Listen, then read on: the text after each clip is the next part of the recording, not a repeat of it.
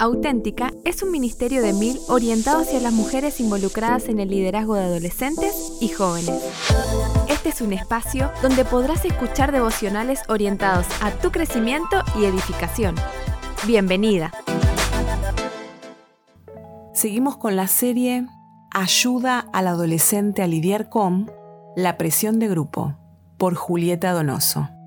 Como líder de adolescentes, por muchos años he visto a muchas de mis chicas ser llevadas por la corriente y muchas veces enredadas en todos los placeres que este mundo puede brindarle. Cuando las confrontaba me encontraba con cuestionamientos como, ¿qué tan malo es que me junte con estos chicos? Yo soy demasiado fuerte como para caer en lo mismo que ellos viven. Estar en el mismo lugar no quiere decir que yo comparta lo mismo. Y muchas veces, después de la caída, pero todos lo hacían. ¿Cómo iba a encajar si no probaba lo que ellos hacían? Solo me dejé llevar. Siempre me quedo afuera de todo. Y realmente las comprendía, porque también he pasado por la adolescencia y sé lo difícil que es no pertenecer a este mundo. Un grupo social, es decir, una comunidad, es donde todas y cada una de nosotras queremos pertenecer. Muchas veces nos une una actividad, un comportamiento o un estilo de vida. Tener un sentido de pertenencia no solo es parte de la adolescencia, sino de cada etapa de nuestras vidas. En la adolescencia esto es muy importante, ya que creamos los rasgos de nuestra personalidad, nuestros valores y principios bíblicos. Es por eso que acompañar a los adolescentes en este proceso, guiarlos y contenerlos, es valioso y enriquecedor para que su crecimiento espiritual sea consistente. A partir de la caída del hombre en Génesis 3, valoramos lo que piensa el otro de nosotros más de lo que piensa Dios de nuestras actitudes y acciones. El pecado ha corrompido tanto nuestra relación con Dios que dejamos de temerle para temer al hombre. Los proverbios son muy claros cuando hablan de relaciones y el motivo por el cual están en nuestras vidas, pues odiaron el conocimiento y decidieron no temer al Señor. Rechazaron mi consejo y no prestaron atención cuando los corregía. Por lo tanto, tendrán que comer el fruto amargo de vivir a su manera y se ahogarán con sus propias intrigas, pues los simplones se apartan de mí hacia la muerte. Los necios son destruidos por su despreocupación. Proverbios 1, 29 al 32. Es interesante leer a partir del versículo 10, donde un padre aconseja a su hijo a no juntarse con y menciona la manera en cómo un grupo de personas puede llevarte hacia la destrucción total, quizás con frases sutiles que realmente no parecen tener nada de malo. No va a pasar nada malo, solo nos vamos a divertir, vamos a ganar muchísimas cosas juntos, siempre vamos a estar juntos.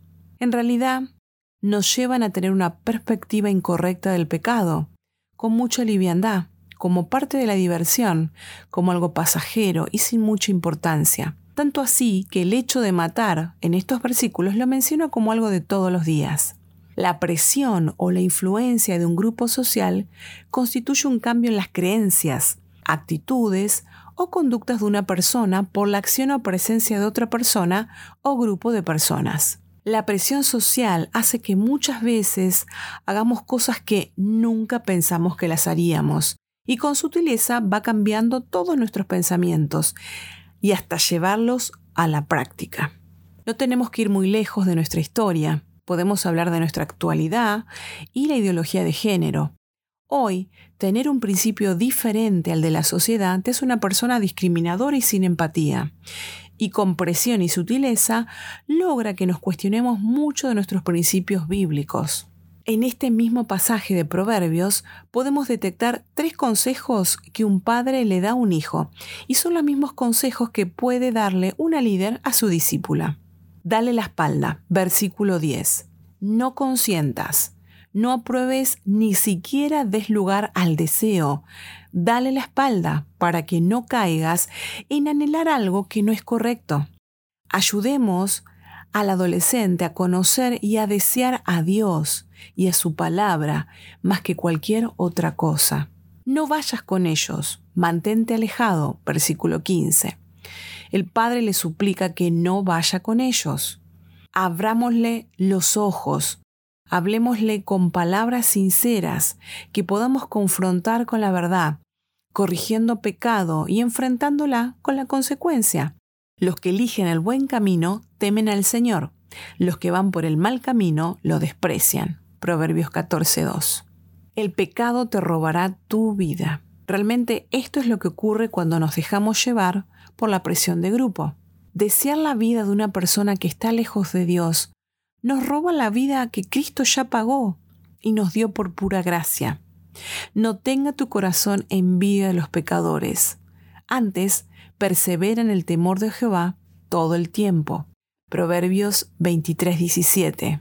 Vale la pena no pertenecer a este mundo. En Mateo 16:26 vemos unas preguntas que hace Jesús. ¿Qué beneficio obtienes si ganas el mundo entero, pero pierdes tu propia alma? ¿Hay algo que valga más que tu alma? Barclay en su comentario dice, si nos enfrentamos con la vida en una constante búsqueda de seguridad, facilidad y comodidad, si todas las decisiones las hacemos por motivos mundanos de prudencia, estamos perdiéndonos todo lo que hace que la vida valga la pena.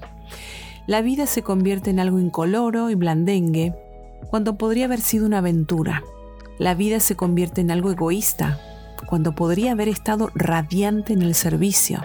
El que siempre juega lo seguro deja de ser un hombre, porque el hombre fue hecho a imagen de Dios. El hombre que lo arriesga todo y puede que parezca que lo ha perdido todo por Cristo encuentra la vida.